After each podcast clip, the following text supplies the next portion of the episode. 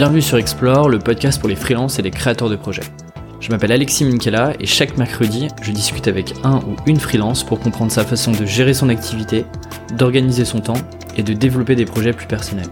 Cette semaine, c'est un épisode un peu spécial puisque nous sommes trois autour de la table. Je suis donc avec Sophia et Pierre. Sophia est freelance depuis plusieurs années déjà en product design. Elle accompagne ses clients dans la construction d'un produit ou d'un service, de l'idée jusqu'à sa réalisation. Pierre, quant à lui, s'est lancé en freelance il y a un peu plus de 6 mois sur des sujets de marketing et d'acquisition. Et tous les deux se sont associés pour créer un studio et un nouveau projet à destination des freelances dont on parle en fin d'épisode. J'ai déjà publié la semaine dernière un premier épisode avec Sophia et Pierre. J'ai vraiment passé un super moment avec eux et on a discuté plus longtemps que prévu. J'ai donc décidé de vous partager notre conversation en deux épisodes. Du coup, pour ceux d'entre vous qui n'ont pas encore écouté la première partie, je vous invite à le faire pour être sûr de bien tout comprendre et de ne rien perdre de notre conversation. On attaque dès maintenant la deuxième partie. Aujourd'hui, on va parler de plein de choses, des différentes phases du déni à l'acceptation que l'on traverse avant de sauter le pas et de se lancer en freelance, de la notion de multispécialiste versus hyper spécialiste et est-ce qu'il y a un meilleur modèle, de pression et du fait d'accepter de ne pas toujours être au top et parce que c'est aussi normal, de l'importance de prendre du temps pour s'ennuyer, et vous allez l'entendre dans l'épisode, personnellement, j'ai encore beaucoup beaucoup de mal à le faire. Et enfin de la création de leur collectif Bulk et leur façon de s'organiser sur leur mission, et de leur dernier projet Troupe, dont la vocation est de devenir les RH des freelances. Comme d'habitude, n'oubliez pas de vous abonner à la newsletter du podcast sur aleximinkela.com slash podcast pour recevoir le prochain épisode avant tout le monde, et je vous partage également mes dernières découvertes, notamment de lecture. Sur ce, je vous dis bonne écoute. J'ai posé la question tout à l'heure sur la partie les phases d'acceptation un petit peu de, de soi, de, de passer freelance. Euh, on a digressé, mais du coup, Sophia, je te, je, te, je te repose la même question que tout à l'heure. C'est quoi un petit peu cette, toutes ces phases-là, un peu de l'envie à l'action euh, euh, Peut-être que tu peux en parler en prenant peut-être l'exemple même de Pierre, euh, qui est aussi passé par là du coup. Oui, je dirais que ce que j'observe, c'est, euh, on, je sais pas si tout le monde connaît les phases du deuil, mais il y a le déni d'abord, donc on est, on, on, se rend même pas compte que c'est là, on n'y a même pas pensé, quoi. Enfin, c'est complètement euh, hors sujet, euh, machin. Ensuite, il y a, y a, trois phases qui peuvent sauter ou alors qui peuvent se permuter euh, dans notre cas, pas forcément le cas du deuil lui-même, euh, mais le deuil de, du salariat, c'est une forme de deuil. En fait, t'as pas besoin de perdre quelqu'un vraiment. Euh, c'est la colère euh, moi, j'ai une pote euh, qui m'a vraiment agressée. Je, je, lui ai fait part de mes petits doutes. Enfin, j'étais vulnérable. En plus, j'étais là, ouais, mais tu vois, c'était ma, ma, la première fois que je partais cinq mois en voyage et que je devais gérer les clients en même temps. On était en backpack, n'importe quoi cette expérience. Ne jamais partir en backpack et travailler en même temps avec cinq clients. Tu te poses à un endroit, tu vas faire des week-ends, mais tu vas voilà. Donc j'étais un peu stressée. Je disais voilà, j'ai peur, tu vois que me dit bah non mais moi je comprends pas comment tu fais, euh, c'est vraiment n'importe quoi. De toute façon moi je pourrais jamais faire ça. Elle est entrepreneur là euh, six mois plus tard donc euh, tu vois c'est un peu un symptôme si quelqu'un est un peu trop agressif et que c'est complètement sorti de son sujet ou tu sais ça te surprend, c'est qu'il y a quelque chose. Euh, Ensuite, à la phase de la, de la négociation. Alors ça, ça peut prendre plusieurs formes. C'est euh, non mais si si là ça va, tu vois, parce que là il va y avoir une levée de fonds ou là il va y avoir je sais pas quoi. Donc tu vois là je suis en train de. En fait c'est avec toi que tu négocies. Hein. Ouais, y a, on, y a la personne... bien, on la connaît bien. C'est le cas de beaucoup de startups notamment. Euh, mais euh, moi je l'ai vu avec des potes aussi. Ouais puis ça marche dans ton couple aussi, hein, ou va dans, n'importe quoi. Pareil, en fait. ça marche dans n'importe quoi. Le en fait, deuil, c'est un peu une auto-persuasion de oui. non mais ça va bien. Oui. Ou ça va aller mieux. Non mais ou alors ça, tu... je me fais des idées quoi. Ouais. Tu vas prendre l'apéro avec les collègues parce que du coup ça, ça allège un peu. Enfin tu vois, il y en a qui tu passes par euh, Dieu sait quel moyen pour euh, oublier, tu vois, pour anesthésier ton cerveau. ça c'est la négociation. Euh, et après, euh, pour moi, on arrive à la tristesse. Donc ouais. déni, colère, négo. Que je dise pas de, de bêtises parce que je te dis, euh, négo, colère, elles sont plus rares. Moi, pour moi, c'est vraiment la tristesse en fait. C'est là où tu fais ton travail et c'est là où tu arrives à à, à vraiment te lancer en freelance en fait. Ouais, c'est ça, non, c'est ça, c'est la tristesse. T'arrives tout de suite à la tristesse. Euh, et la tristesse, j'ai écrit un article dans lequel je dis, euh, c'est ouais Henri David Thoreau qui disait, euh, euh, il faut il faut te perdre pour pouvoir prétendre te trouver, ce qui est pas complètement faux, c'est un joli jeu de mots pour exprimer quelque chose qui est très vrai et très juste. Euh, effectivement, cette phase-là, c'est souvent la phase où tu es le plus perdu et vraiment vulnérable. Et là, du coup, je renvoie au travail de Brené Brown, qui est merveilleux sur la vulnérabilité. La vulnérabilité, c'est vraiment le berceau, c'est ce qu'elle dit, et je, je, je, je, découvre ça aussi tous les jours, de la créativité, du changement et de la, de la, force, quoi, vraiment du succès. Euh, parce que t'es es sincère avec toi-même, tu te confrontes à ton truc, ce qu'on disait tout à l'heure sur trouver ton why, c'est souvent lié à ta vulnérabilité. C'est souvent lié à quelque chose qui t'a, qui t'a, qui t'a affaibli, etc. Euh, et donc, bah en fait, c'est gros potentiel, c'est un champ en friche qu'il faut que tu rendes fertile et donc c'est là où c'est là où vraiment tu peux euh, tu peux faire des choses où tu vas commencer à te chercher. Donc là les, les, les syndromes c'est euh, mais je suis pas légitime. De toute façon je moi je, je sais pas comment comment je vais faire ça. Je sais pas comment toi tu fais pour avoir des revenus instables etc euh, quel statut je choisis? Là tu commences à avoir des questions plus concrètes aussi. Quel statut je mmh. choisis? Comment je construis mon offre? Et du coup moi c'est là où je, je travaille le plus avec les freelances. Je commence un peu à te projeter euh... ouais mais un peu à tatillon quoi. Tu te dis euh, voilà. T'es souvent toujours dans ton job mais c'est la dépression totale là, là c'est la cata euh, euh, dans, dans, dans, tes bureaux. T'as juste hâte de partir. T'es en pleine négociation d'une rupture co ou autre. Euh, c'est le cas vraiment de j'ai plus de 20 30 personnes autour de moi qui font qui, qui sont passées par ces phases enfin c'est vraiment c'est vraiment normal c'est vraiment commun et je pense que beaucoup de gens se reconnaîtront ouais. Beaucoup de gens se reconnaîtront. euh, et, et donc c'est là où le terrain est fertile. Et enfin l'acceptation. Et là tu t'es vraiment lancé, t'as envoyé tous les, toute la paperasse à l'URSSAF ou autre, et tu et tu et tu tu fais tes tests et tu commences à avoir tes premiers clients et tu rentres dans ta fameuse courbe d'apprentissage où tu vas trouver ton client, où tu vas découper, où tu vas faire ton ikigai, tu vas faire tout ça et tu vas le faire évoluer. Euh. Et je pense juste une chose sur la partie spécialisation qui est souvent liée à la légitimité. Euh, parce que toi, tu peux avoir un why, tu peux dire euh, j'ai envie de, rendre les gens plus heureux au travail, mais est-ce que que t'es vraiment légitime pour le faire? Qu'est-ce qu'est-ce qui fait que les gens vont t'écouter? Là, ça renvoie aux fonctionnalités, au how, aux skills, à ce dans quoi tu es bon selon l'équilibre. Euh, et on parlait de la spécialisation, on parlait du T-shape. Euh, je pense que c'est ok d'avoir plusieurs spécialités. Pourquoi? Parce que si elles s'entrelacent bien, elles créent une spécialité qui a énormément de valeur et qui est unique. Euh, là, j'ai un ami qui euh, est analyste financier. Sa grande passion, c'est le secteur de la de, de la tech et de la culture. Et euh, bah, il est en train de se dire tiens ça pourrait être pas mal. Il euh, y, a, un besoin de se financer quelle que soit l'entreprise, on est d'accord. Donc euh, être un spécialiste des subventions, des levées de fonds, etc.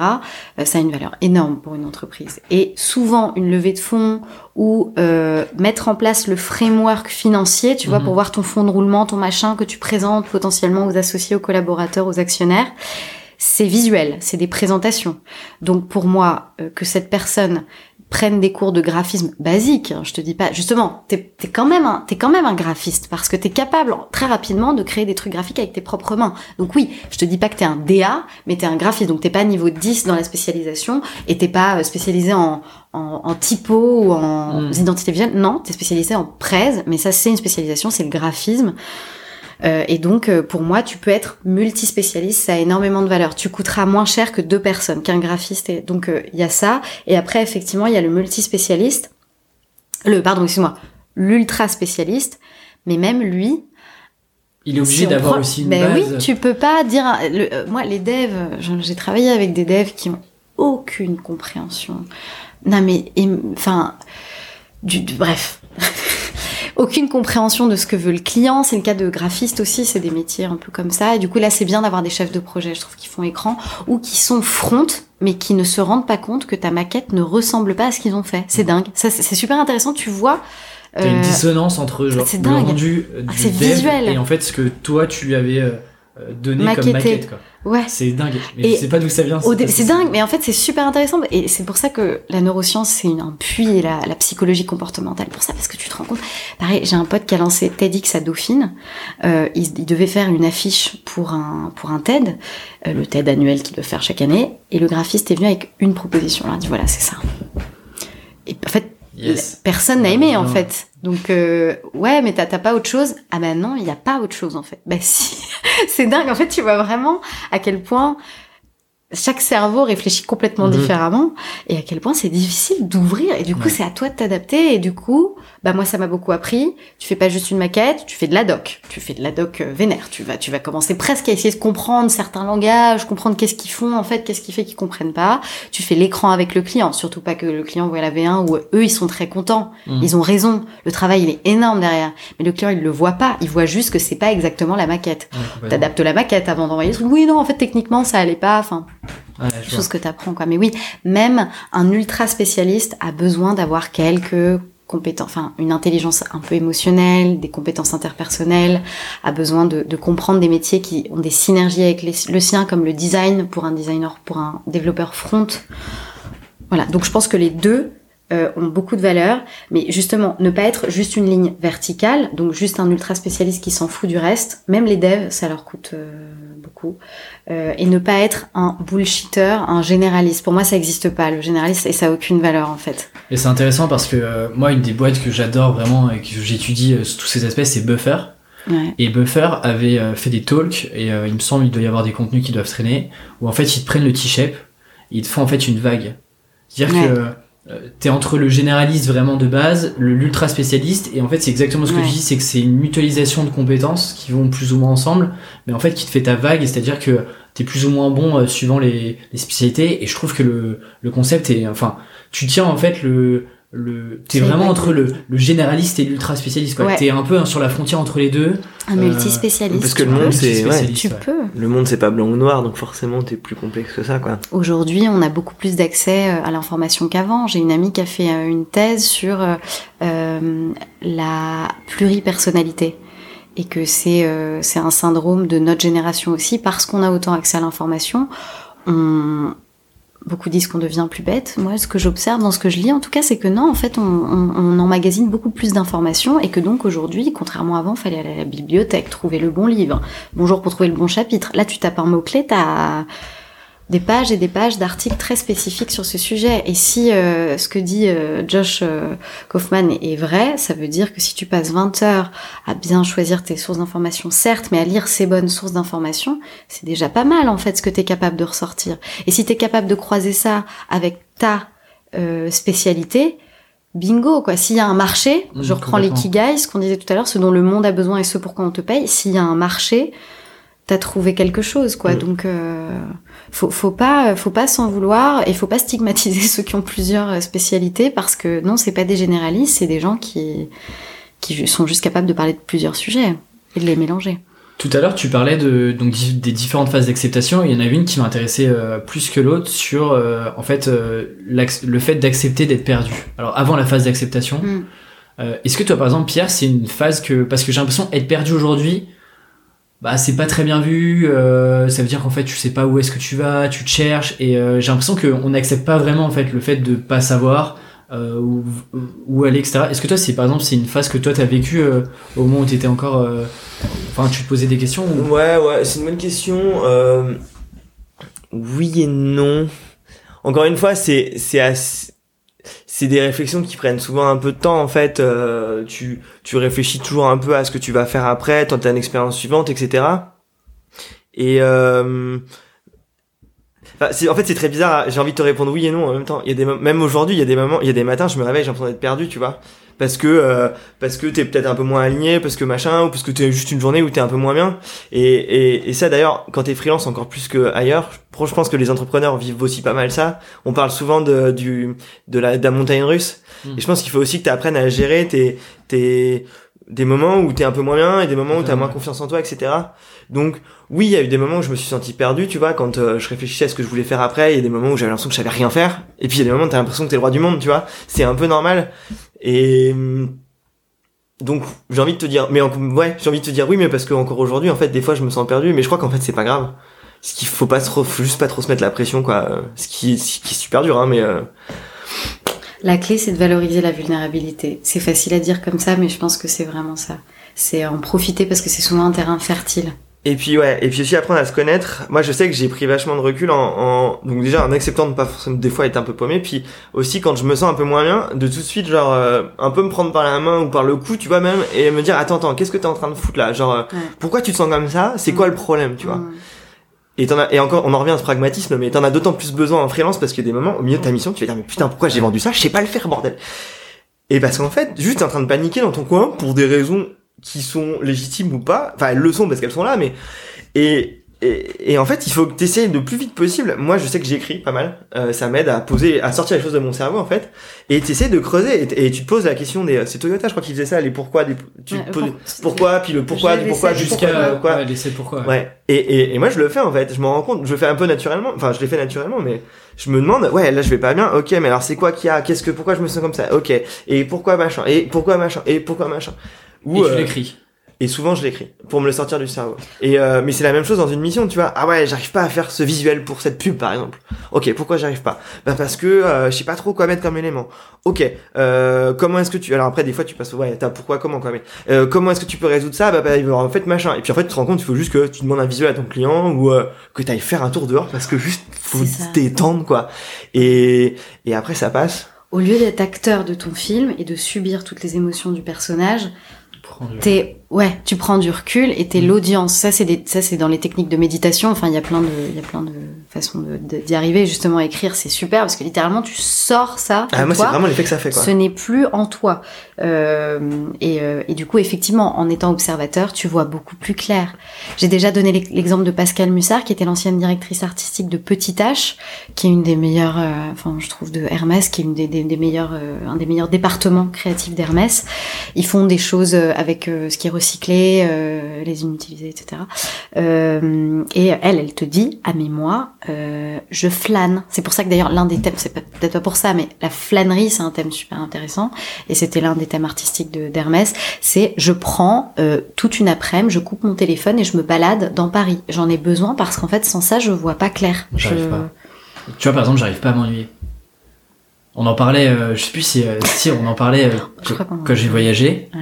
Euh, pendant plusieurs mois. En fait, je culpe, à force, je culpabilisais de, de rien faire Ah, en j'avais ça avant. Parce que c'est pas vrai. En fait, je fais plein de trucs.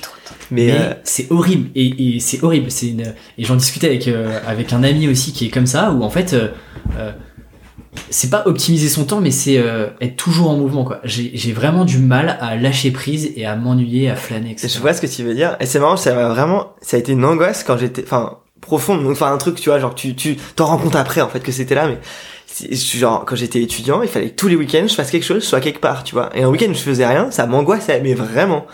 Et je sais pas, je, Lyon a aidé, euh, je, je sais pas ce qu'il y a, il y a plein de choses qui ont un peu évolué dans ma vie, je sais pas forcément mettre le doigt dessus, tu vois, mais il y a un moment où j'ai accepté qu'en fait, c'était ok, tu vois. Et, et depuis, ben, ça va beaucoup mieux à ce niveau-là. Et en fait, faut accepter que des fois, tu fais rien. Et pas parce que aussi, il faut profiter de ta vie, tu vois. Si t'es tout le temps en mouvement, ouais. et que tu, même si tu fais des trucs géniaux, bah en fait, t'as pas, tu prends pas le temps de te rendre compte que tu fais des trucs géniaux. Donc en fait, autant c'était pas là, et c'est pareil, tu vois. Et c'est vraiment horrible hein, comme euh, comme sentiment. il faut prendre, ouais, mais je, ouais, je pense que ça vient avec se trouver aussi. Enfin, moi, je sais que c'est un, c'est un peu venu au même moment. Alors, est-ce que c'est lié ou pas, j'en sais rien, mais euh, je crois qu'à un moment donné, il faut accepter qui t'es et faut aussi accepter. Des fois, tu prends du temps et puis c'est comme ça, tu vois, genre. euh, Pierre, ta nature, c'est d'être un hyperactif. Ah, donc je- apprendre à faire ça, c'est super compliqué. Et en même temps, j'en ai besoin. Affreusement besoin. Ah mais complètement, justement parce que tu es un hyperactif et, euh, super efficace et tout, tout le temps dans la productivité, il, l'est vraiment. Ouais. Euh, et aujourd'hui, tu es un gourou de la flânerie. En gros, t'es, enfin, t'as une discipline de flânerie.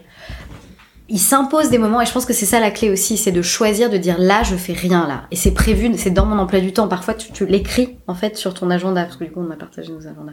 Et je trouve que t'es super bon pour ça, tu vois. Ouais, c'est dur, mais enfin, te- ouais. Et justement, c'est parce que c'est dur que je t'admire beaucoup, parce que tu vas poser des moments où tu vas rien faire, tu, veux- tu, et tu vas dire non. Et tu vois, quand moi je vais t'appeler, tu vas me dire non, là tu m'appelles. Enfin, tu vois, Mais qu'est-ce que tu fais appris pendant ces à- moments-là? Tu tu vois moi là ça m'angoisse d'en parler quoi. Mais j'en sais rien, j'ai pas, mais c'est marrant parce que c'est drôle que tu te perçoives comme ça parce que je moi j'ai pas que l'impression d'avoir. C'est un modèle. Il y a des gens qui effectivement mettent des moments, genre euh, temps avec moi-même. Je le fais pas encore beaucoup, mais euh, mais euh, non mais non mais c'est vrai. Mais Attends avec c'est non mais rigole. c'est Mais attends, euh, c'est euh, Bill Gates une fois par an, il Oui. s'en va une semaine et il fait rien à part lire des bouquins. Bah, c'est ça de crois- lecture. Ouais, et, je- c'est ça. et- et il dit les meilleures idées qu'il a eu à Microsoft, il les a eu là, et je veux bien me croire, parce que c'est ces moments-là que t'es le plus créatif. Moi, je me suis rendu compte que j'avais besoin de faire de la veille pour un peu avoir des idées, et j'ai besoin, euh, et j'y arrive pas toujours, mais j'ai besoin de pas trop bosser chaque jour. Enfin, tu vois, genre, si je fais une journée de 12 heures, genre, ça va bien passer, mais le lendemain, je me rends compte que je suis moins bon, je suis moins créatif, je suis moins machin. Et je dois aussi ça à mes clients, euh, ou même à Sophia directement, euh, d'être efficace dans ma journée. Donc, je me dois aussi de me reposer, en fait. Ça paraît paradoxal, mais en fait, pas tant que ça. Et c'est ce que je dis aussi à mes clients. Si je suis pas joignable tout de suite, Alors, s'il y a vraiment une urgence, je leur explique comment ils peuvent me joindre, mais s'il y a très rarement une urgence, je leur dis, si je vous réponds pas, c'est aussi parce que je suis en train de bosser sur votre projet, en fait. Ou sur celui d'un autre, mais vous pouvez être sûr que quand je vous dis je bosse sur votre projet, je vais bosser sur votre projet. Ça marche pas tout le temps, c'est pas parfait, la vie étant ce qu'elle est. Mais c'est une règle générale. Un, autre truc aussi important que j'ai appris, c'est il faut aussi savoir. Encore une fois, il faut se détendre. Si euh, un jour t'as pas respecté ta routine ou que euh, t'as été moins bon ou que j'en sais rien, C'est clair. c'est pas grave. Ce qui est grave, c'est de te flageller avec et de passer une semaine à te flageller dessus et donc du coup t'avances pas. Il faut juste accepter des moments où t'es moins bon quoi. Et, et, et, et savoir aussi s'organiser pour que euh, ça se voit pas trop quoi. Mais euh, mais voilà. Mais après ouais effectivement j'essaye de d'arrêter de bosser à 19 20 heures. euh, c'est pas toujours facile mais euh, Et c'est pas de la psychologie de comptoir, ça, la neuroscience, elle te le prouve. Il y a eu une étude psychologie comportementale qui, te, qui a demandé aux gens euh, c'est quoi la meilleure idée que tu as eue et quand est-ce qu'elle t'est venue, tu vois. Euh, 90% des gens, c'était dans leur lit, dans la douche. couchant sous la douche. Euh, Il y avait aussi en se baladant, Bien la, table comme ça de brainstorming dans un bureau, elle venait à 2% ou 7%. Donc en fait, tu vois bien. euh, Et ensuite, dans la neuroscience, euh, on a étudié les cerveaux en méditation, en phase de méditation. Tu as effectivement une, euh, un état de conscience modifié qui se met en place, qui fait que, tu vois, ton cerveau c'est fait en réseaux qui sont connectés les Ouais. uns entre eux. Mhm. Les, oui. Et euh, Enfin, à l'intérieur de ces réseaux, euh, qui sont connectés. à l'intérieur de ces réseaux, tu as d'autres réseaux, etc. Euh, ce qui se passe quand tu es en état de méditation ou typiquement de, de flow ou de, de soit de, de concentration profonde, soit de détente profonde, euh, ça fait que euh, les réseaux se désintègrent à l'intérieur et par contre se connectent complètement différemment. Donc c'est ça ce qu'on entend, la phrase qu'utilisent beaucoup les neuroscientifiques pour comprendre qu'est-ce que ça veut dire neurologiquement. La phrase euh, j'ai pris du recul, j'ai vu les choses d'un autre angle. Sortir du c'est cadre. Ouais, c'est littéralement ce qui se passe dans ton cerveau. Souvent, en fait, c'est très intéressant de, de, de bien enfin, de bien comprendre comment tu choisis tes mots. Ils en disent beaucoup. La linguistique, moi, ça me passionne aussi pour ça. Ils en disent beaucoup sur la façon dont tu réfléchis et sur ce qui se passe physiologiquement, en fait. Euh, et donc, euh, bah, bah, typiquement, en fait, c'est ce qui se passe. Et c'est pour ça que c'est contre-intuitif. Ne fais rien pour faire beaucoup, mais, mais, euh, bah, en fait, oui, trouve l'activité. Je pense que c'est pour ça, t'as raison. Qu'est-ce que tu fais, en fait? Je pense que c'est ça l'important. Qu'est-ce que tu fais? Euh, Parfois, ça veut pas dire rien faire du tout. Euh, Mais tu fais jamais Mais rien. c'est déconnecter, lire un bouquin ou écouter un peu de musique. Ou... Ouais ou même des fois juste tu penses en fait. Et ça fait du bien. Tu vois juste de. Non mais c'est vrai. Des cartes Non mais j'avais cette conversation. Tu te lèves à midi euh, et J'avais cette conversation avec une amie où en fait, euh, elle par exemple, elle prend le, elle va, elle, elle prend le bus pour aller au, au boulot. Ouais. Et, euh, et je lui dis, ok, du coup, tu fais quoi dans le bus Euh, Enfin, t'as un bouquin. Euh, Moi, tu vois, je suis toujours avec un bouquin, un podcast. Ouais, dit, mais- mais non, Alexis, enfin, moi, je suis dans le bus et en fait, ça dure un quart d'heure et pendant un quart d'heure, je ne pense à rien. Ouais. Mais moi c'est drôle parce que je suis comme toi. Genre besoin d'apprendre. euh, Enfin là j'ai fait. Là on part en Thaïlande demain. Euh, j'ai j'ai j'ai quatre 107 jours. podcasts. J'ai 4 jours de contenu, je pense. Euh, juste pour les. euh, voilà, on a 18 heures d'avion, tu vois, mais j'ai- je pense que j'ai au moins 4 jours de contenu de Juste pour l'aller. côté, quoi. Juste pour l'aller, quoi. Ça n'a aucun sens. Pour les 8 heures. Et, et donc, je suis toujours comme toi. Moi, effectivement, j'ai j'ai des podcasts, je me suis acheté un casque anti-bruit parce que dans le métro c'est mieux et tout Ouais. ça, évidemment. Mais, mais, mais justement parce que je fais ça, euh, il y a des moments où je me force. Je sais pas, genre, je sors d'un rendez-vous client ou, euh, ou je vais quelque part. Il y a des moments où je me dis, non, là, j'ai rien faire. Enfin, de, j'ai besoin de pas faire quelque chose consciemment, tu vois, activement. Parce que je sais que j'ai besoin de penser, ou j'ai besoin de, de laisser mon esprit divaguer, et en fait, ça va me permettre aussi de, de faire le point. Sinon, tu fais jamais le point, je sais pas, mais après, je trouve ça, je trouve ça compliqué. Après, il y a des gens qui organisent ça et qui méditent. Je trouve ça cool, j'ai du mal à placer dans mon emploi du temps, donc je le fais pas encore, vraiment. Moi, mais, euh, mais, mais je pense que c'est important d'avoir, tu vois, même un truc con, mais, euh, le matin en allant au café pour bosser, ben, si ça prend 10 minutes, euh, peut-être t'écoutes pas un podcast à ce moment-là et juste, euh, réfléchis, quoi. Ou, ou pas, en fait, on, ça dépend de toi aussi, tu vois, mais, euh, crée quelque chose. Il y a rien de plus. Crée quelque chose. Je sais que c'est c'est faire quelque chose. Je sais que c'est faire quelque chose, mais euh, tu Pas peux. ça au boulot. ou- Voilà, que ce soit un en fait. side project, par exemple, la photographie, j'ai déjà été payée. Oui, pardon. Alors, on n'y croit pas vraiment, mais euh, c'est c'est pour parler le langage de tout le monde. Euh, mais euh, ouais, j'ai fait de la photo, j'ai été payée pour le faire, mais je veux jamais que ce soit mon, mon job à plein temps, parce que sinon, en fait, ça perdra le, les, les, les vertus thérapeutiques que ça peut avoir pour moi euh, aujourd'hui. Ça va paraître super cliché, mais le yoga. Je suis désolée, depuis que j'ai découvert ça, j'avoue que c'est cool. Là, en Non, Thaïlande, on va bien. Oh là là, à la fin, en fait, tu, tu, tout va bien, en fait. Euh, tout va bien. Et puis moi, j'ai des problèmes de rhinite, ça me dé- enfin, même phy- physiquement, en fait, ça te fait Ça du fait bien. bien. Donc typiquement le sport, on n'en a pas parlé là, mais génial. Faire de la musique, Si tu fais quelque chose de créatif, peindre, c'est euh, à la fois un catalyseur et un, enfin ça, ça fait vraiment euh, son taf quoi. Et tu te perds, tu sais, dans ta tâche, c'est la notion de flow. Exactement. Ce qu'on disait tout à l'heure, qui est très intéressante, c'est la concentration tellement extrême que souvent ça, ça, ça apporte en fait des très bons résultats. Tu l'as pas fait exprès, c'est juste été tellement concentré que euh, et en fait cet état de flow, tout autant que l'état de ne rien faire, ils ont la même euh, image dans ton cerveau. Il se passe la même chose dans ton cerveau, c'est marrant, hein, alors que c'est supposé être euh, complètement antinomique. Non mais je te rejoins ouais, sur le sport, dans, notamment t'es en fait, t'es tellement focalisé dans la tâche, dans le moment présent, Ouais. qu'en fait du coup tu c'est vraiment une vraie déconnexion quoi. Et tout disparaît derrière. Mais mais il y a ce truc là où euh, mais bon j'essaie de me détacher de ça où pendant longtemps je le fais encore un peu, je me compare beaucoup aux autres en fait. Ah, Et mais du ah, coup, Ah, mais quand je fais pas les choses, c'est-à-dire que quand je flâne ou Mais que j'essaie de m'ennuyer, je me dis Alex t'es en train de prendre du retard sur les autres. En fait, tu mets, tu mets le doigt sur, super sur, euh, sur ça. En fait, c'est à ce moment, où- je sais pas comment j'ai fait, mais il y a un moment où j'ai accepté de plus me comparer aux autres. Je pense que euh, ça là. les gens de, des gens de Basecamp notamment m'ont pas mal aidé à ce niveau-là. Euh, en fait, à un moment donné, il faut accepter que t'es Mm. toi, t'es un être unique parmi les milliards qui sont passés avant toi. Et aussi- autant, euh, pendant très longtemps, je me suis comparé à Elon Musk, par exemple, tu vois, genre. Et puis un jour, j'ai accepté que je serais pas lui parce qu'en fait, bosser 120 heures par semaine, ça ne m'intéresse pas et je suis pas bon à ça en fait. C'est- Mm. Enfin, c'est même plus ça. Là. Je suis pas bon à ça, donc ça servirait à rien d'essayer Mm. d'être Elon Musk parce que de toute façon, je peux pas appliquer ce qu'il fait, tu vois. Et en fait, faut ouais, t'es toi et en fait, il faut faut aussi se détendre et puis il faut pas oublier que les gens qui aussi euh, enfin monstrueux que tu les trouves ça reste des gens normaux euh, on dit souvent euh, quand euh, tu tu vas donner un grand speech euh, imagine les gens devant toi à poil ou aux toilettes tu vois mais c'est un peu cette idée là de en fait tout le monde a Enfin, c'est des gens normaux qui ont Les des problématiques. Il y a des matins, ils ont la flemme d'aller au boulot, alors que euh, ils vont t'expliquer toute, toute la vie que c'est trop bien. Et voilà. Tu vois une illusion. Il je faut-. Mais je sais, je sais- malheureusement, je sais pas encore expliquer comment j'ai eu ce déclic, mais vraiment, à un moment donné, il faut juste accepter que, ben, je pense que le stoïcisme a beaucoup aidé. Dire la philosophie stoïcienne, tu lis Et- un peu de Sénèque ou même de même de Ryan Holiday qui euh, Bien sûr, Euh, mais qu'il a un bien vulgarisé, mine de rien. euh, et- te fait prendre un peu plus Ouais. de recul sur. Et c'est con, mais alors, le seul truc que je lis tous les jours, c'est euh, un petit texte de stoïcisme que justement Ryan Holiday a écrit. Il a écrit un bouquin dessus qui s'appelle Daily Stoic, et tous les jours, t'as un truc de stoïcisme. Et bah, c'est con, mais tu prends une minute du coup, et t'es obligé de, bah, de prendre du recul pendant cette minute-là. Et ça fait aussi beaucoup de bien. Et euh... Ça ou le Tao Te Ching. C'est un peu la Bible taoïste. oui, c'est ça. Après, euh, après, il faut trouver ta philosophie Très de vie, en proche fait. le taoïsme et le stoïcisme, très très proche.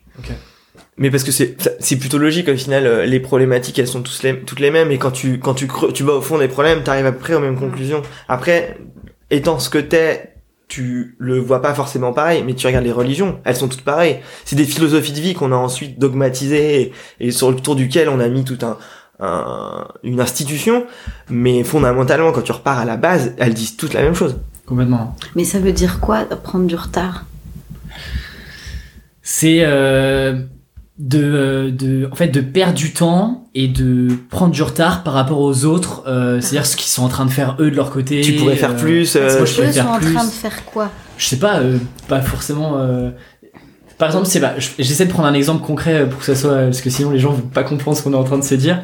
Mais euh, euh, Je pense que beaucoup de gens vont se reconnaître. je pense aussi mais Ouais. c'est pas c'est quoi la dernière fois que tu l'as ressenti ça? Alors c'est beaucoup moins aujourd'hui, et notamment d'ailleurs depuis que je suis freelance, où en fait euh, j'ai un, c'est encore, euh, ça fait un peu cliché, mais contrôle de ton temps. La réalité c'est que tu l'as pas non plus totalement, mais en tout cas t'as la liberté de choisir qu'est-ce que tu mets dans tes cases. Mm. Ça pour le coup tu l'as. Donc je l'ai un peu moins avant, mais par exemple quand j'étais euh, dans mon ancien job, où euh, bah en fait je bossais de 9h à 19h, 20h, euh, j'étais en fait euh, dans mon job. Tiens, euh, des gens que je suis que je connais pas forcément, qui sont bah, potentiellement sur les mêmes sujets que moi, qui ont un peu les mêmes envies, où je me dis on se ressemble quand même un petit peu. Bah je les vois faire d'autres choses à côté. Alors que moi, en fait, je suis bloqué et je suis un peu emprisonné dans mon job et du coup, c'est du temps que je peux pas investir sur bah, des projets perso, d'où le fait que bah, depuis que je suis free, j'ai lancé ce podcast, j'écris plus régulièrement. Donc c'est plus ce truc de me dire, je suis pas en train de faire des choses euh, déjà pour moi et je prends du retard sur d'autres personnes qui ont un peu la même euh, la même trajectoire que moi et qui eux avancent plus vite que moi en fait. C'est plus euh, cette notion de Ouais. rapidité. Mais en fait, la course, tu l'as fait contre toi-même quoi. Mais c'est ça, et puis on est à une on est à, on est à l'époque des réseaux sociaux où tout le monde montre son meilleur. C'est vrai, je vais sonner un peu hippie et je m'énerve moi-même, mais euh, mais en vrai, euh, je- On mettra depuis que j'ai Instagram. depuis que j'ai resté ça, bah, je vais beaucoup moins, je vais beaucoup moins sur Instagram et et j'ai enlevé Facebook de mon téléphone pour ces raisons-là. C'est qu'en fait, euh, Tu vois, discipline. j'ai limité, j'ai limité Instagram à 15 minutes par jour parce que un soir, je me suis fait, je me suis, je me suis, un soir, je voulais me coucher pas trop tard, j'ai passé une heure sur Instagram, ça m'a gonflé.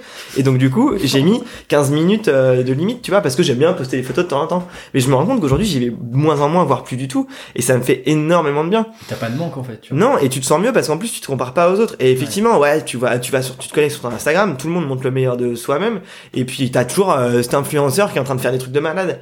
Après, euh, je sais pas comment, je sais pas pourquoi, mais aujourd'hui j'arrive, j'ai l'impression d'arriver mieux à lire entre les lignes entre guillemets et à voir aussi son le derrière, tu vois. Mm. Quand tu vois une photo, tu comprends aussi ce qui se passait derrière, et puis bon.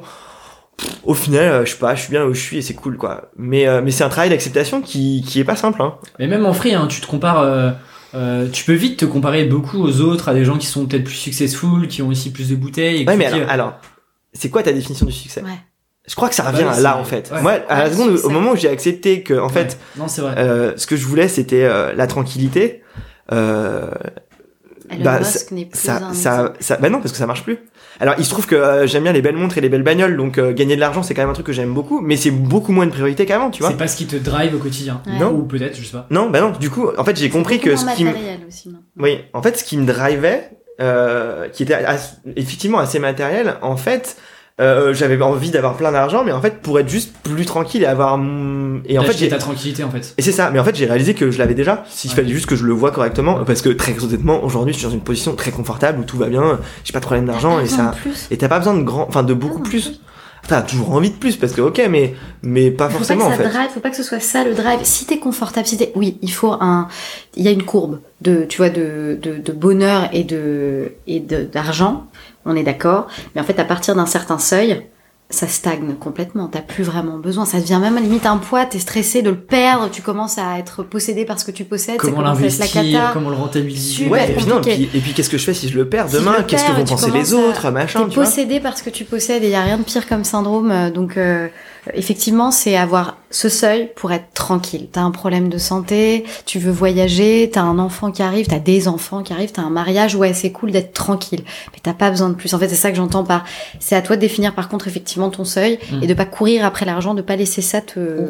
Ou si c'est ça que tu veux, fine, mais il faut que tu l'acceptes, il faut que tu acceptes ce que tu veux vraiment, il faut vraiment du coup être ça, honnête. comprendre ce que tu, ce que tu veux, ce dont tu as besoin. Ouais. Et ça, c'est pareil, ça va prendre, ça prend du temps, en fait. Faut pas se mettre la pression non plus, mais c'est bien d'y réfléchir de temps en temps, je pense.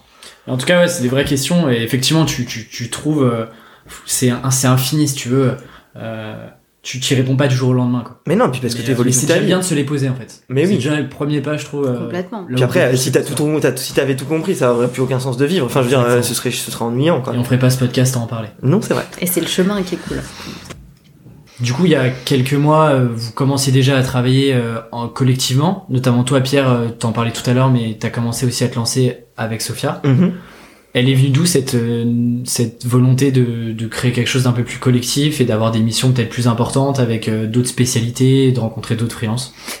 Bah, en fait, c'est marrant parce que donc, moi, quand je me suis lancé, donc, tu le dis, la Sophia est venue, me- enfin, venue me chercher quelque part, elle m'a proposé des missions. Donc, j'ai commencé à bosser, on a commencé à bosser ensemble. Mais après, enfin, j'ai aussi trouvé des missions de mon côté, euh, en solo plutôt. Et je pense que ça fait partie un peu du, de ta vie de freelance, du chemin que tu fais, c'est qu'au début, ben, tu te lances peut-être un peu plus solo parce que aussi tes missions, les missions que tu prends sont plus petites, parce que, euh, euh, puis parce que ouais, c'est comme ça. Et, euh, et Sophia, ça fait un petit moment déjà que tu bosses avec d'autres gens aussi parce que euh, progressivement, t'as pris des projets plus grands et, euh, et ton, ton métier fait peut-être aussi plus, euh, euh, t'amène peut-être plus aussi à devoir bosser avec d'autres d'autres profils quoi. Ouais, bah, il s'est passé plusieurs choses effectivement. C'est que en freelance, et c'est très facile d'en arriver là parce qu'il y a une vraie demande, il y a un vrai marché, quelles que soient les compétences. Euh, quand ça fonctionne bien, tu commences à avoir un grand flux de, de demandes de, clients. Euh, donc, euh, une des étapes, c'est de commencer à dire non. Et en fait, créer un collectif, c'est que au lieu de dire non, tu vas recommander quelqu'un d'autre. Euh, tu peux faire ça de différentes manières. Soit tu le fais de bon cœur, ce que j'ai fait pendant longtemps. Simplement, tu, tu, mets en avant des gens en lesquels tu crois et tu leur donnes du taf et des projets qui leur plaisent. Euh, soit, bah, tu, tu, ok, tu, tu fais toujours cette démarche-là, mais tu récupères une commission parce que parfois tu fais écran, t'es chef de projet entre les deux euh, et que ça fait sens, euh, tu vois, de, de te rémunérer dessus. Donc du coup, ça commence à devenir un, tu vois, presque un métier en lui-même qui est Mm. presque chef de projet. Euh, donc il y a ça. L'autre euh, question, c'est effectivement quand tu commences à avoir une mission dans laquelle il y a besoin de beaucoup de compétences, t'es plus sur un MVP, t'es sur un grand groupe, t'es sur un projet qui demande euh, beaucoup de corps de métier différents. Là, effectivement, tu vas commencer à constituer une équipe. Pareil, là, tu vas encore agir en tant que, que, que chef de projet. Euh, et euh, et euh, c'est bête, mais effectivement, on, on, on, se sent seul. On a parfois l'impression de stagner dans nos compétences. Euh, on a l'impression euh, de justement qu'on peut perdre du temps, etc. Et du coup, avoir euh, un collectif qui s'appuie sur toi, sur lequel tu t'appuies, c'est extrêmement rassurant, c'est super stimulant euh, et, euh, et, ça fait sens. En fait, c'est ce que disait Pierre, c'est dans les étapes naturelles. Euh, euh, effectivement du, du, freelance. Et ce qu'il y a aussi, pardon, c'est scaler ton activité. Une chose qu'on est en train de faire, on est en plein dedans, c'est euh, on a tous les deux, sans s'en rendre compte, pendant le temps qu'on a passé, même en six mois pour, euh, pour Pierre et en trois ans pour moi, on a euh, créé des outils en fait. Euh, par exemple, quand on va trouver un nom, il y a une méthode qu'on a créée. Créer, c'est quoi? Créer, c'est connecter des choses qui n'étaient pas connectées avant. Donc on a pris effectivement plein de choses, pas seulement en naming, mais dans d'autres méthodes. On a créé notre propre méthode. Et ça, derrière, bah, en fait, ça donnait euh, naissance à un outil. Et là, Pierre vient de trouver, ça c'est génial, il trouve toujours des petites astuces, vient de trouver une façon d'automatiser la traduction euh, directement sur un Google Sheets euh, en toutes les langues que tu veux. Ah, yes. Qui est en fait très simple à ça faire. nous mais... fait Ouais, gagner ouais. à peu près deux heures, je pense, par ouais. projet facile. Ça dépend de la taille du projet, du nombre de propositions qu'on doit faire. Donc en fait, ça veut dire ça, scaler. Euh, effectivement, par définition, tu es un être humain, donc tu peux pas scaler ton activité de freelance. Par contre, mettre en place des outils qui te permettent de le faire. Et typiquement, ventiler euh, tes, tes coûts, tes frais, prendre un mix max pour automatiser tes mails ou autre, c'est plus facile quand tu ventiles les coûts sur plusieurs personnes et que tu divises par euh, 10, 3, 4 même euh, le prix du, de l'outil que tout seul. Donc en fait, tu commences à, à scaler, à avoir moins de coûts et avoir plus de plus de rentrée d'argent, d'être plus productif. C'est la définition des économies d'échelle, quoi. Et, aujourd'hui, ce, du coup, ce studio-là, euh, vous avez des, vous n'êtes pas tout seul. Je, suppose qu'il y a des, enfin, il y a, d'autres freelances qui sont dans ce, dans ce collectif-là. Comment est-ce que vous, vous allez attaquer des clients entre guillemets euh, euh, sous le nom du collectif ou euh, ça reste encore à la marge où chacun, euh, en fait, a des, a des, a des clients et donc, euh, euh, enfin, ramène ce client-là à l'intérieur du studio et puis après on crée le projet comme ça. Il y a une manière de fonctionner ou ou peut-être pas? En fait, ouais, c'est C'est une discussion qu'on a eue. c'est c'est c'est c'est c'est ongoing. euh, C'est une c'est c'est toujours un peu c'est un peu tôt pour être- en être vraiment sûr, mais euh, L'idée du studio, c'est vraiment la réunion de nos deux compétences avec euh, avec Sophia, parce qu'on avait aussi besoin de, on avait envie de plus bosser ensemble justement, parce que c'est parce que c'est cool quoi. Ouais, c'est toujours mieux. Et euh, il y a, je pense qu'on on verra, mais euh, il y a de bonnes chances qu'on vende le studio comme un peu une offre, enfin l'offre globale quoi, Mm. d'accompagner les porteurs de projet, de euh, euh, trouver un nom jusqu'à les six premiers mois de marketing, euh, en passant par euh, euh, tout le tout le La design de la plateforme, la production, etc. Euh, nous, je pense qu'on l'approchera un peu comme ça, euh, mais ce sera ce sera assez organique. On n'a pas un plan euh, de bataille hyper euh, hyper rangé pour l'instant, mais euh, Ça c'est un peu packagé en fait et que. euh, En fait, l'idée, c'est un euh, peu de- l'offre et puis euh, derrière le client. euh, L'idée c'est un peu de packager, ouais, euh, de réunir nos deux offres et de la packager quoi, parce qu'on s'est rendu Ouais. compte que c'était pertinent d'avoir tout ensemble quoi. Et Ouais, il se trouve qu'effectivement, on va enfin on va faire bosser d'autres gens sur ces missions là. ça va euh, enrichir. Ça va enrichir le- la, la mission et puis parce que euh, ça nous permettra probablement d'en prendre plus aussi.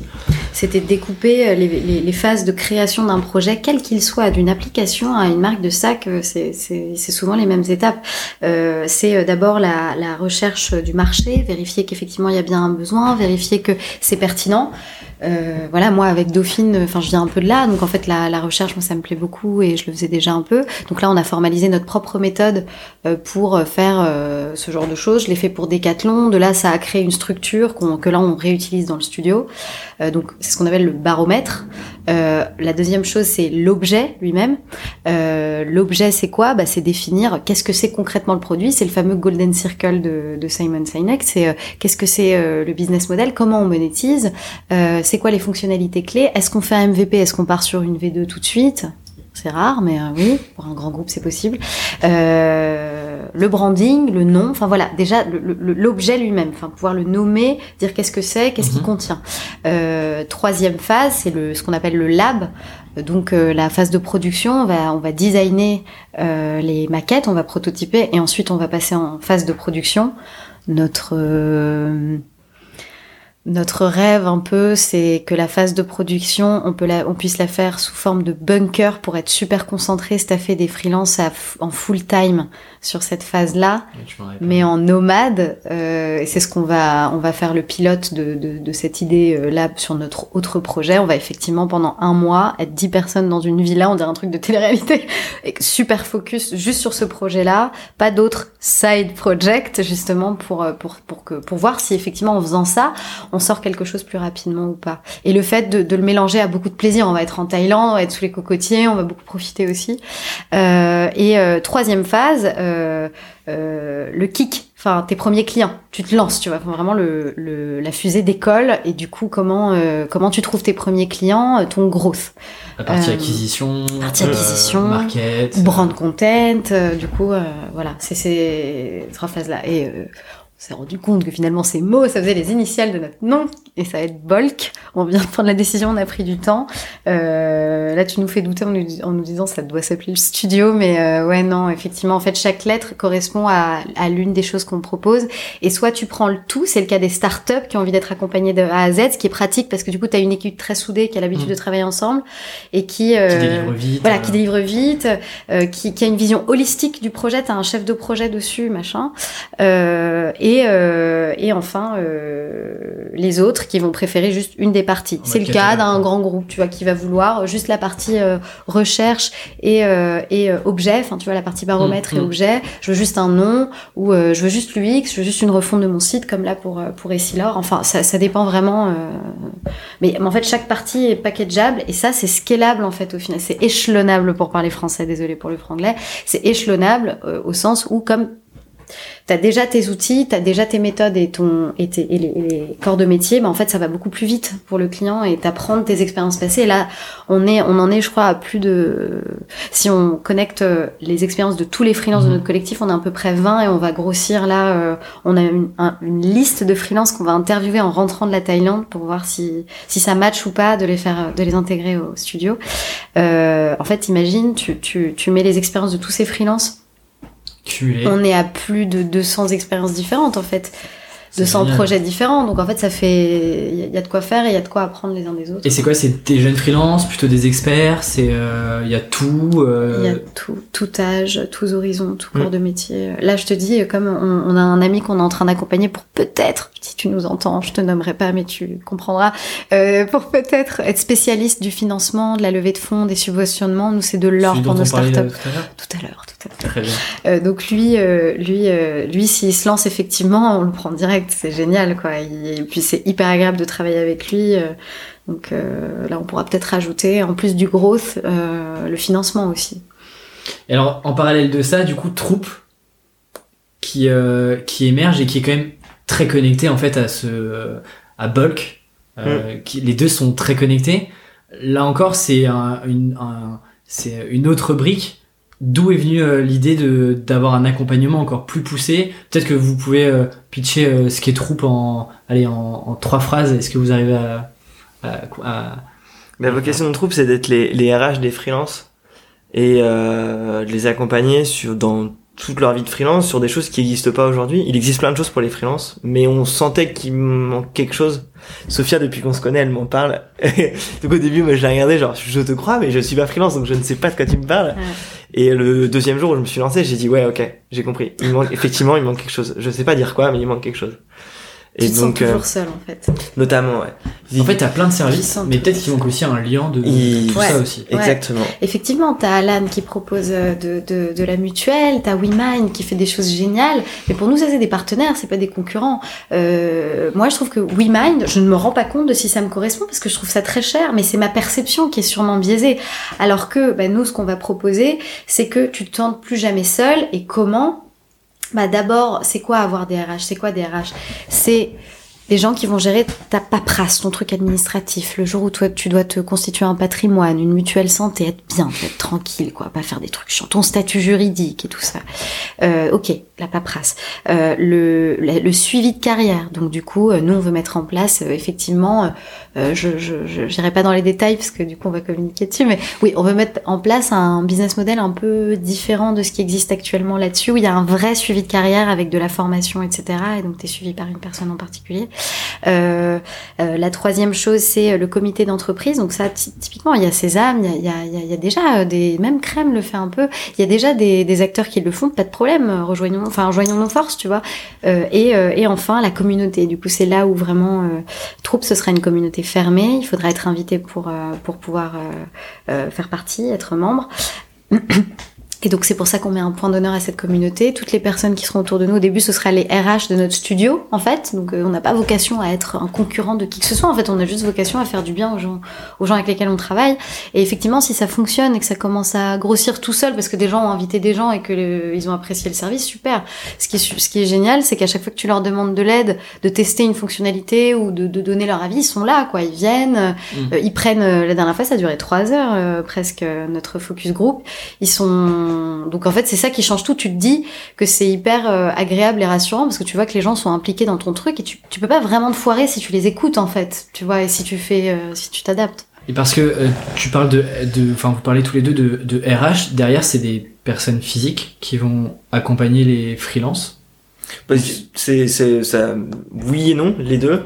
Euh, c'est encore euh, après le projet est, est assez est tout neuf donc euh, justement on va tester des trucs etc mais à ce stade là ouais il y aura il y aura les deux t'auras des contacts euh, physiques avec des vrais gens Mm. et puis après il y aura aussi euh, beaucoup de contenu on est en train de faire un un simulateur pour te définir ton statut le plus adapté C'est ça la colle entre tout en euh, fait. C'est le simulateur. etc etc donc ça va ça va ça prendra la forme que ça doit prendre en fait quelque part euh, ouais Je comprends. En plus c'est encore en, euh, vous- enfin c'est pas encore officiellement lancé donc. euh, euh, et à ce sujet-là, vous partez demain Demain en matin. Thaïlande ouais au soleil. On a le soleil aussi ici, mais euh, Ah plus à partir de demain. Je sais pas si t'as vu. la meuf sympa. Sympa. Euh, du coup, vous partez demain en Thaïlande avec euh, vous plus une dizaine de freelances une équipe ouais Une équipe ouais. pour travailler exclusivement sur Troupe pendant un mois. ouais Donc c'est-à-dire que vous prenez aucun client. On les Ils oui. sont là mais on a ouais non. Vraiment. Enfin globalement on a mis en pause. Aucun nouveau euh. Ouais. Et puis on a mis le plus possible en pause nos missions. Ils, les nos clients sont au courant et tout. euh. Ouais. Il y a du suivi parce que ta vie c'est ta vie. Ouais. C'est du suivi quoi. Mais l'idée, c'est- ouais. Parce c'est que du- se concentrer dessus. Ouais. C'est ça. Sophia, tu parlais euh, de, enfin, tu, tu parles souvent de bunker, de euh, euh, sur un projet, de d'être euh, focalisés tous ensemble sur euh, pendant une période donnée sur le projet. Je suppose que c'est l'objectif de ça. Comment est-ce que euh, comment est-ce que vous allez gérer ce mois-ci Enfin, c'est, je veux dire, c'est, je suppose que vous connaissant, ça doit être un minimum construit. Je sais que vous voulez documenter aussi un peu euh, tout le process, tout ce qui va se créer. Euh, comment est-ce que ça se passe euh, Je sais pas si vous pouvez nous en dire un peu Bah, plus. je pense qu'on va le faire. On va faire un, un bon vieux truc à l'ancienne. On va prendre trois colonnes sur trois fenêtres et on va mettre to do, doing, done, tu vois. Et, euh, Ouais. et globalement, on va faire la liste des tâches qu'on a besoin. Enfin, on a un peu réfléchi, mais il y a déjà où est-ce qu'on veut aller à la fin. C'est quoi, c'est quoi le fini en gros. Et après, on va faire une sorte de rétro-planning et on va, on va se donner chacun des tâches et puis on va les suivre. euh, euh, au jour le jour quoi. Et l'avantage d'être euh, tous ensemble au même endroit, c'est que les interactions iront beaucoup plus vite. Euh, je crois beaucoup au télétravail, etc. Je pense que c'est très très, c'est quelque chose de très très bien. Euh, pour au tout, début d'un projet, je- être dans la même pièce, c'est quand même pas mal. Euh, et c'est globalement ce qu'on va faire, parce que ça te permet de, t'as as plein de micro interactions que tu peux difficilement euh, recréer quand t'es à distance en fait. Je pense que justement, il y a quelque chose qui peut paraître antinomique, mais plus il y a de télétravail, plus il faut fédérer les gens et concentrer les gens dans, un endroit physique agréable à un moment ou un autre. C'est pour ça que je crois beaucoup à une belle évolution pour l'espace de travail, contrairement à ce qu'on peut penser. Je, pense que c'est important quand même de et je défends corps et âme le télétravail de concentrer les gens dans un endroit physique et le rendre agréable pour qu'on ait justement envie d'y aller et qu'on y aille par initiative. Et du coup c'est un peu ce qu'on essaye de créer effectivement. Et on va on va pas commencer à donner euh, moi les enfin j'ai une certification agile et scrum enfin pour moi tu es Scrum Master, félicitations. Non mais voilà, enfin pour moi on fait tous déjà ça naturellement. En fait, on n'a pas besoin de certification. Enfin moi vraiment euh, la certification de coach agile et tout, euh, j'avoue, je, je suis pas négatif sur beaucoup de choses, mais ça j'ai un peu du mal. Je trouve c'est un peu une perte de temps. Ça va se faire naturellement. Tu mets euh, euh ce qui a pas encore été fait, ce qui, ce qui, ce qui est en cours et ce qui est fini, et voilà, t'es, t'es, en agile. Non, mais après, ce genre de certification, elles servent pour euh, quand t'es à des plus grosses échelles, quand tu dois gérer des équipes beaucoup plus longtemps et tout ça. Mais... Et, et est-ce que sur ce projet-là, je pense, euh, je pense par exemple à Mangrove, où il euh, y, a, y, a pas, y a jamais vraiment eu de hiérarchie. C'est-à-dire que même les, mm. les pilotes et les, les initiateurs de ce projet-là euh, se sont jamais mis au-dessus de, de, du collectif. Est-ce que vous, c'est assez flat là-dessus ou euh, vous avez quand même le lead sur... Euh, c'est quand même le projet et votre projet à vous deux Ou comment est-ce que tout ça s'organise Grosse question. Hein. Hmm. Bon courage. C'est une bonne question. Non, euh, c'est quand même un peu notre projet, faut avouer. Troupe, ouais. Euh, Mais après, euh, mais après, ouais, on veut aussi que les gens se sentent impliqués dedans. Euh, et, on a été assez transparent avec tout le monde en se disant, euh, écoutez, enfin, bossons ensemble à moi et puis on verra à la sortie du truc ce qu'on voudra en faire, tu vois. Est-ce que on, on va s'associer Est-ce que tu prendras des pas Est-ce que tu c'était cool, on se reverra plus. Enfin, refaisons, rediscutons-en dans un mois, j'en sais rien en fait, tu vois, genre on verra. C'est vrai que t'as as beau dire euh, non, il n'y a pas de hiérarchie et il y en a peut-être pas au quotidien le moment où tu vas rédiger les statuts, tu es obligé en fait de distribuer des parts et de dire qui est CEO. Il n'y a pas de CEO, ça c'est un problème qu'on a. Et c'est pour ça que nous, je pense qu'on. Enfin, on l'a résolu. Le, dire, on l'a résolu. Euh, comme on s'en fout? Parce qu'il n'y a pas vraiment de hiérarchie entre nous, on est allé voir des gens, on est allé poser des questions à des gens, notamment un pote qui a quitté, euh, et ça s'est mal passé, un cofondateur, etc., euh, qui nous ont dit euh, faire attention à ça, à ça, à ça. Euh, et ok, Pierre m'a dit vas-y, t'es CEO sur Troupe et moi je suis CEO sur le studio. Bah, parfait. Enfin, tu vois, il y a un peu ce, ce répartition qui est hyper naturelle. Il y a une répartition qui est naturelle. Euh, moi, les petits chefs, il y a rien de pire que les petits chefs. Enfin, tu vois, je pense que en tout cas dans cette équipe, entre nous, il y a zéro hiérarchie pour moi. D'accord. Et dans l'équipe, on est plus comme des référents, où effectivement, naturellement, comme euh, l'idée venait de nous, et qu'on la, on la porte un petit peu là, euh, surtout qu'il y a on n'est pas encore à plein temps dessus, donc c'est normal. Euh, ils viennent nous poser des questions, nous dire ah bah là j'ai eu cette idée, mais tu vois il y a beaucoup d'initiatives de leur part. J'ai eu cette idée, j'ai envie de faire ça. Qu'est-ce que t'en penses? Est-ce que c'est vers là que vous vouliez aller? Euh, Quand tu dis ça, qu'est-ce que tu veux dire? Ah j'ai eu cette idée. Enfin au final, euh, euh, ce, qui est, ce qui est génial, c'est que je trouve qu'on n'a même pas besoin de les animer. Enfin, on n'a même pas besoin de. Ils sont hyper. Euh, proactifs. C'est des gens brillants et, mm. et, hyper proactifs et qui, je crois, croient en le projet. Donc, du coup, ça, ça tourne presque tout seul. Je veux pas minimiser notre rôle, mais euh, nous, on est plus là, justement, je trouve, comme des référents, juste pour guider un tout petit peu, pour être sûr qu'on va pas complètement hors sujet. mais, mais ce qu'ils vont apporter, ça va être critique, ça va être extrêmement important pour l'évolution du projet. Ok, super. Bah, en tout cas, j'ai hâte de, de voir euh, ce projet, euh, ce que ça va donner. J'ai envie de terminer euh, par quelques petites questions. Mhm. on les fera peut-être sûrement pas tous, mais vous avez vu, j'aime beaucoup les livres. Il y en a beaucoup ici. Est-ce qu'il y a un livre que vous offrez souvent ou un livre que vous êtes en train de lire qui vous marque? Ça peut être tout et n'importe quoi. Ça peut être de la poésie, des BD, des romans. Est-ce qu'il y, y, a un livre qui vous marque l'un et l'autre? C'est peut-être le même d'ailleurs. Vas-y. Bah, moi j'en parlais au début et ça revient, c'est bien parce que ça fait une belle boucle. Euh, J'adore Trin Chuan Tuan. Et euh, donc j'offrirai, et j'offre souvent le Cosmos et le Lotus. Ou alors euh, le livre tibétain de la vie et de la mort. On me l'a offert quand quelqu'un de très proche est mort et je dois avouer que ça a changé ma vision de beaucoup de choses et que ça m'a donné justement une vision stoïcienne. Euh, bah moi récemment j'ai beaucoup fait chier les gens avec la 25e heure je trouve est un bouquin merveilleux parce que justement il il te présente des astuces de productivité mais euh, mais plus dans le, une optique un peu détente de euh, ben en fait aujourd'hui il existe plein de choses pour que tu gagnes du temps euh, en gros je te les présente quoi. Euh, là où euh, ils, ils ont pas une approche, euh, comment dire, ils ont pas une approche, euh, justement, euh, on en parlait tout à l'heure, régime du, du de la productivité quoi. Et et, et, à, et à la fin du bouquin d'ailleurs ils disent bah écoutez euh, là avec tout ce qu'on vous a présenté et tout euh, si tout se passe bien d'ici un mois vous aurez gagné une à deux heures de productivité par jour quoi.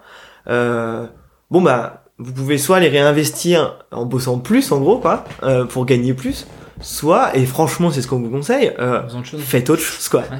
Et j'ai fini ce bouquin, j'ai fait waouh, mais grave. Et en fait, il fait du bien parce que c'est plein de petits conseils, tu prends ceux que tu veux. Euh, pareil, à un moment donné, il, il te parle de parler, de lire plus vite, euh, d'apprendre à lire plus vite. Ils disent bon, euh, pour parcourir un, ouais. Bon, pour- et, et quand je suis arrivé à ce truc-là, j'ai fait oh non, pas eux. Enfin non, enfin genre oh zut, je les aimais bien quoi. Et et en fait, euh, ils, ils disent bah pour parcourir un dossier, c'est vachement bien. Après, honnêtement. Enfin, si c'est pour lire un vrai bouquin, euh, on vous conseille même plutôt de lire deux fois moins vite en fait, genre Ouais. prenez le temps quoi. Et donc j'ai beaucoup aimé ce bouquin là-dessus. Et après, si tu devais en choisir un autre, bah Rework parce que il a, il a, c'est vraiment le fondement de, de, ça m'a vraiment fait du bien, ça m'a vraiment, euh, euh, ça m'a vraiment euh, fait réfl- réfléchir et à réaliser ce que vraiment je voulais et la façon dont je voulais vraiment bosser. Et, euh, et ça a aussi pas mal formalisé ma thèse entrepreneuriale et de quel type de boîte je voulais créer un jour, quoi. Hum, Donc ouais. Ok, trop bien. Euh, et à écouter, euh, si euh, on peut conseiller d'écouter quelque chose, moi je conseille vivement No Such Thing as a Fish. En fait, ça n'a absolument rien à voir avec tout ce qu'on vient de dire. D'accord, je Et c'est génial, moi ça me fait marrer au quotidien. Écoutez, Ok, bah, je, ne ferai même C'est pas de c'est teasing. un podcast C'est c'est un podcast. Ok, d'accord. C'est en anglais Ok. Et euh, c'est plein de choses que tu ne savais probablement pas. Est-ce qu'il y a, je sais pas, le nom, le, il y a un épisode euh, en particulier euh, Non. Non. Non, non, non. Tout, franchement, c'est hyper difficile de choisir. J'en ai écouté que deux ou trois. Trop marrant. Ouais, c'est. Ok, c'est- bah c'est- écoute, je vais aller, euh, je vais aller regarder ça, je connaissais pas. Euh, gros teasing en tout cas. Euh, Est-ce qu'il y a une personne qui vous inspire et que vous suivez régulièrement, que ce soit sur les réseaux ou... Euh, moi, en marketing, il y a Seth Godin, euh, Andrew Chen, Brian Balfour, qui sont des, des marketeurs euh, assez connus, et Julian Shapiro aussi, qui est un growth marketer qui est, qui est vraiment chouette et qui a écrit un guide que je recommande à tout le monde, parce que il a, il a hyper bien... euh, en 6 ou 7 pages, il a hyper bien expliqué comment on fait une landing page, comment est-ce qu'on fait, euh, comment est-ce qu'on écrit bien du contenu, comment est-ce qu'on écrit bien une pub et tout. Donc Le guide s'appelle comment? Euh, c'est sur ce, il a un site, il, il a, il est très fort, il a julian.com, J-U-L-I-A-N.com, ouais, c'est hallucinant, Qui est déjà acheté, et euh, slash euh, growth. Ok. Et, euh, et ensuite, d'un point de vue plus entrepreneurial, bah, je suis très inspiré par, euh, ouais, Jason Fried, euh, DHH, forcément de Basecamp. Et, euh, j'ai oublié son nom, évidemment, le patron de Webflow, qui pareil, Ah. euh, est vachement intéressant, en fait. Qui est aussi vachement, euh, très transparent et assez, euh, et assez ouvert, c'est assez chouette. Et qui est, qui est très bien et qui a un super compte Twitter d'ailleurs. Qui a un super compte Twitter. Bah c'est, je crois que le I am not my work, c'est, c'est- ça vient de lui. euh, je suis pas mon travail, je suis pas mon travail. Ouais, c'est un tweet de lui il y a genre 15 jours ou 3 semaines. Ouais, qui est très très bon sur Twitter. euh, Pour qui Et sur euh, Twitter, euh, sur- Ron Fishkin de SEO Moz aussi, Ouais. enfin anciennement, enfin oui, qui y est plus, mais euh, pareil, est très transparent sur euh, sa vie d'entrepreneur, etc. Et ça fait beaucoup de bien parce que ça, euh, ouais, on est, enfin, on est des bébés là-dedans et ça fait, ouais, ça fait pas, ça, ça donne aussi un peu du recul, c'est cool, quoi. Ok, cool. Et une dernière question pour terminer. euh, Celle-ci, je la pique, euh, je la pique à Tim Ferriss que, que vous connaissez sûrement. Si vous aviez un tableau géant euh, qui puisse être visible par le monde entier, qu'est-ce que vous écrirez dessus? C'est, vous en faites ce que vous voulez. Ah, c'est dur. Bah, c'est une question que je me suis un, un tout petit peu posée quand on m'a demandé de faire des interventions. C'est un petit peu genre par quoi tu commences, qu'est-ce que tu fais pour, euh, pour euh, soutenir ton argument et ce que va être ton intervention? Et moi, du coup, j'écrirais dessine-moi un cochon et je dessinerai mon propre cochon. Mais bah, non, je ne dessinerai pas mon propre cochon, sinon les gens vont imiter ce cochon. Pourquoi? En fait, c'est un exercice qu'un prof nous a donné en lean management quand j'étais à Dauphine. Et euh, à la base, c'est supposé prouver que si tu ne donnes pas de règles aux gens, il n'y a pas un cochon qui va ressembler à l'autre. Donc en fait, c'est une super manière de te rendre compte de ce truc un peu bateau dont on parle avec l'ADN et le fait qu'on est vraiment euh, que chacun est unique. Euh, et eux après continuent en disant voilà, c'est ça les règles, tu dessines des carrés. Effectivement là, ça se ressemble un peu plus et c'est les principes de lean management. Mais ouais, moi je, je ferais ça juste pour que un peu comme un miroir, tu vois, pour que chacun voit. euh, il y en a qui vont dessiner en entier. Pourquoi t'as dessiné tout le corps? Il y en- a qui dessinent que la tête. Les psychologues utilisent ce genre de, de pratique et ce qu'ils appellent les voyages, euh, Les voyages d'ailleurs, je crois juste. Euh, euh, pour, euh, pour justement euh, parler avec ton inconscient, donc c'est peut-être une façon de le faire. Ok, super intéressant. Je connaissais pas le. Un super prof qui nous a fait ça, c'était marrant. Dessine-moi un cochon. Et toi, du coup, Pierre Ah, ça c'est une super bonne question. Je sais pas, je crois que j'ai réécrit un truc du style euh, ça va bien se passer ou quelque chose comme ça. Jusque là, tout va bien. Jusque ouais, c'est ça. Enfin, tu vois, un truc So genre far, faut pas so trop se mettre la pression quoi. Je crois que Ouais. c'est ouais. Ouais. Ok, trop bien. En tout cas, merci pour ces euh, euh, presque 2h30 qu'on qu'on fera en deux parties. Je peux partir. Et. Merci à vous toi. avez sûrement écouté en deux parties. Si les gens veulent vous contacter, je le... LinkedIn, Twitter, euh, vous avez une préférence ou pas? Ou s'ils veulent en savoir plus sur vous? Euh, LinkedIn, on a des sites aussi. Mm. Ok, sophialambro.com et pierrevdk.com. ok, je Euh, mettrai tout. des euh, Twitter, des Mail, LinkedIn, Ouais. euh, ouais. et nos mails c'est Voilà. facile. Très bien, je mettrai tout ça dans la description, la description du podcast. En tout cas, merci à vous pour, pour ce super moment. Merci Et beaucoup. puis je vous dis à bientôt. à bientôt Alexis. à bientôt. Salut. Merci d'avoir écouté jusqu'au bout.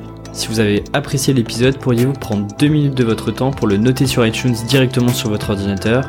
C'est ce qui m'aide le plus à faire connaître ce podcast.